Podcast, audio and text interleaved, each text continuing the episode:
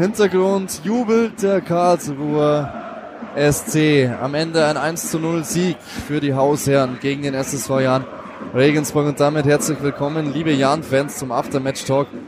Kurz nach Abpfiff aus dem Karlsruher Wildpark. Gulli und ich waren für euch mit dabei im Turmfunk. Und wir haben kurz jetzt schon gesprochen zwischen Ende der Reportage und Beginn jetzt des Aftermatch-Talks der Frust, der sitzt schon sehr, sehr tief jetzt. Ja, definitiv. Ähm, ja, ärgerlich ist, weil man sehr knapp immer verliert, wenn man verliert. Und ja, man sieht, die Mannschaft kämpft. Aber ja, und dann haben wir Chancen. Dann ist es Alu, Latte, was weiß ich. Und die Dinger gingen nicht rein.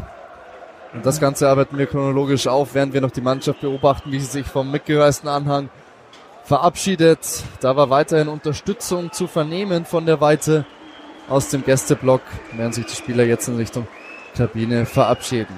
Alupech, das Tor nicht gemacht und dann selbst den Gegentreffer eingeleitet. Los ging's.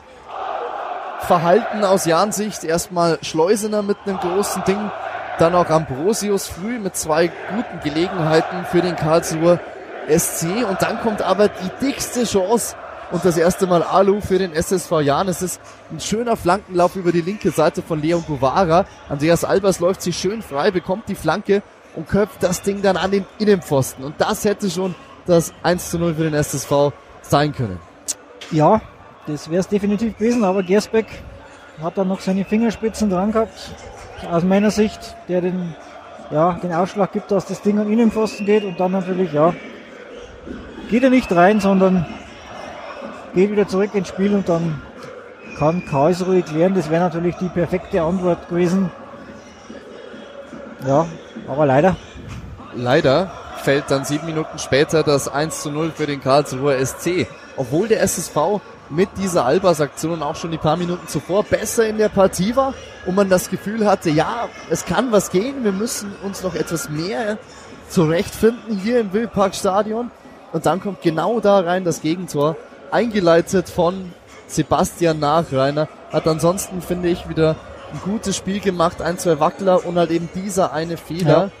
wo er gegen Fabian Schleusener den Ball verliert der dann am Strafraum Eck über die linke Seite den Ball hineinchippt auf Marvin Wanicek und der macht natürlich dann den goldenen Move. Der schießt nicht, weil die Schussplan blockiert ist, sondern legt nochmal raus, halb rechts auf Sturmkollege Mikkel Kaufmann.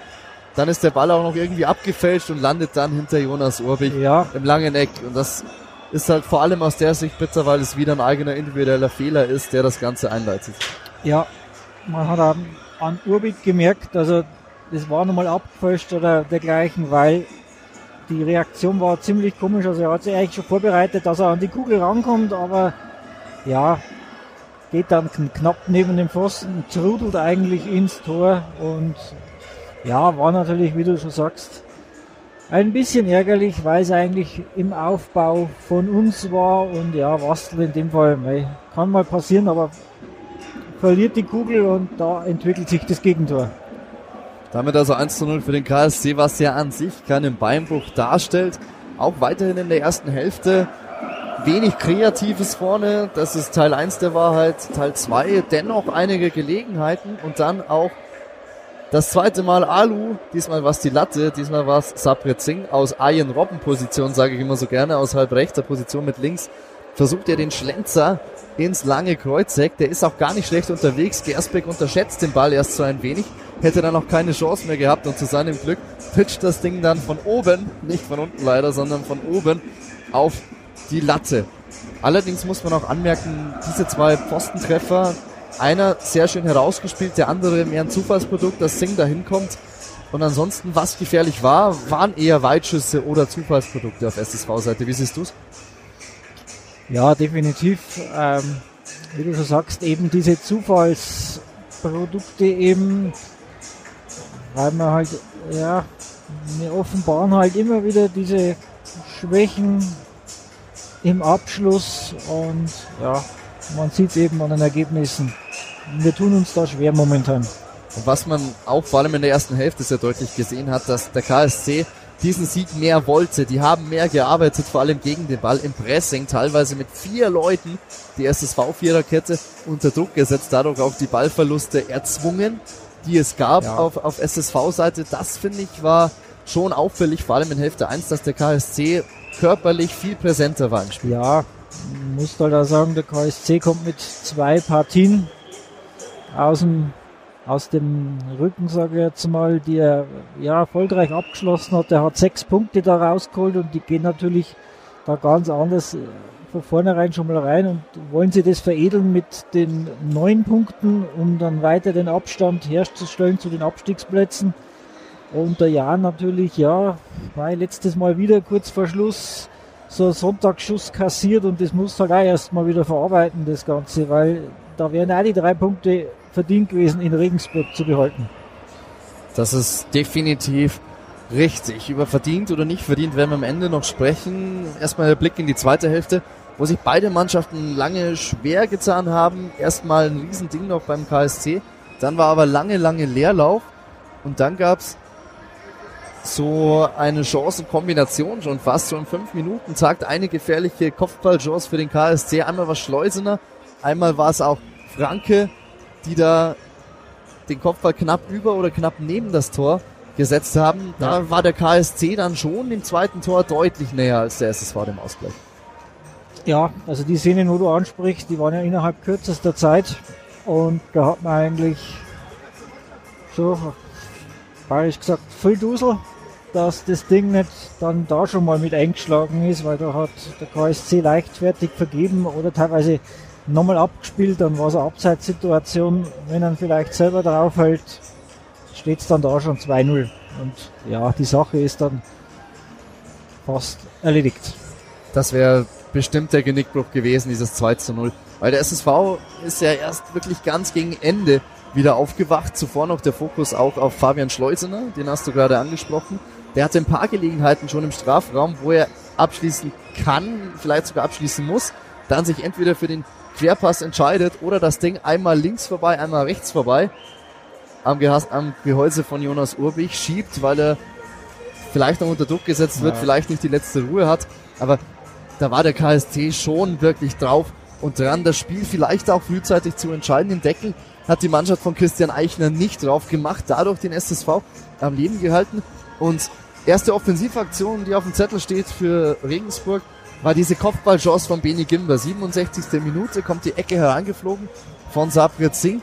Dann kann sich Gimber von seinem Gegenspieler losreißen, köpft den Ball dann aber genau Marius Gersbeck in die Arme.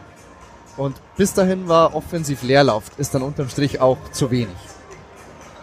Ja, definitiv. Irgendwo ist das ist zu weniges, aber ja, man kann es halt auch nicht immer erzwingen man merkt den Jungs an, sie kämpfen, sie versuchen die Chancen zu generieren. Aber ja, wie du schon sagst, es klappt halt dann, wenn du auch gerade unten drin stehst, eben nicht so, wie man sich oft vorstellt. Und dann hätte es aber doch noch mit dem Lucky Punch hinten raus doch noch geklappt. Letzte Minute, Sabret Singh, eigentlich aus gar keiner Torchance, hat den Ball da relativ schlecht eigentlich bekommen. Es war ein Abpraller. Zieht dann das Ding mit der Innenseite richtig schön aufs lange Eck und am Innenpfosten springt der Ball dann, aber denkbar knapp eben nicht ins Tor. Wäre am Ende des Guten zu viel gewesen, vielleicht hier doch noch einen Punkt mitzunehmen. Ich weiß es ja. nicht. Der KSC hat es verbockt.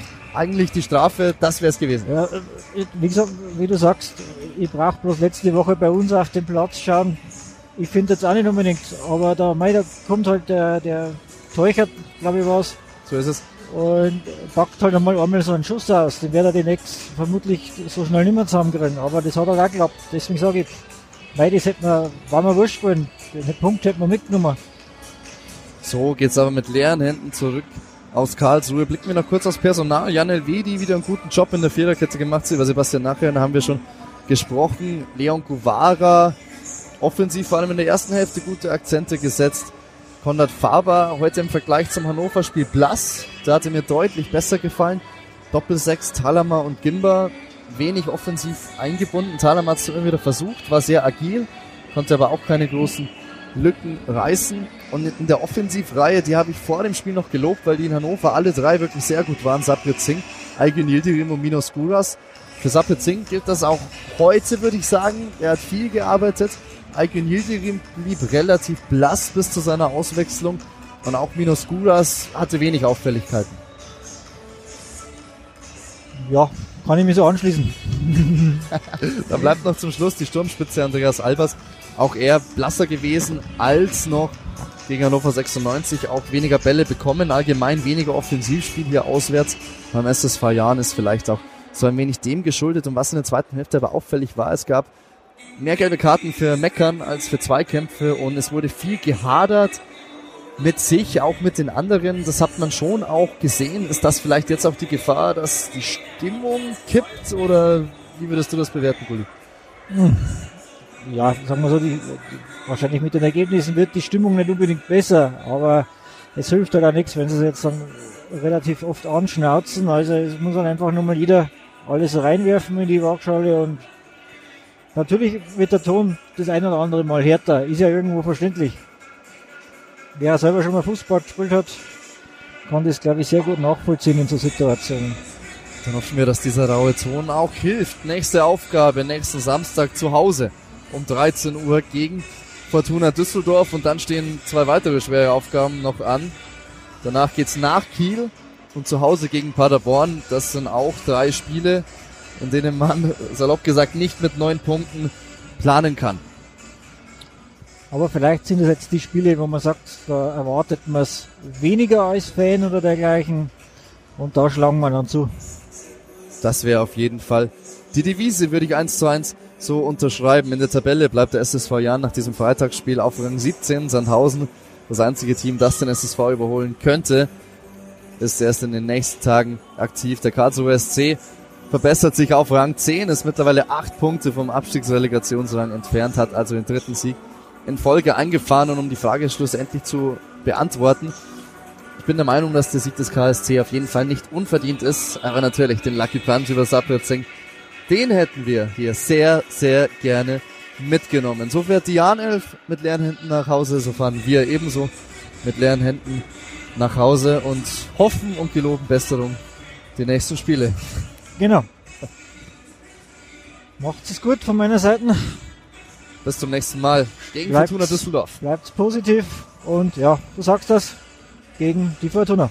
Ciao, tschüss, bis zum nächsten Mal. Servus, Harvey, Dere.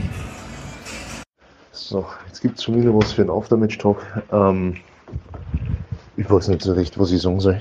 Äh, ich bin eigentlich, ich muss eigentlich gerade eher lachen, wahrscheinlich aus purer Verzweiflung. Riesenkompliment an die Mannschaft, sie haben echt gut gekämpft. Sie haben echt alles gegeben, haben sie nicht aufgegeben. Das möchte ich schon mal loben.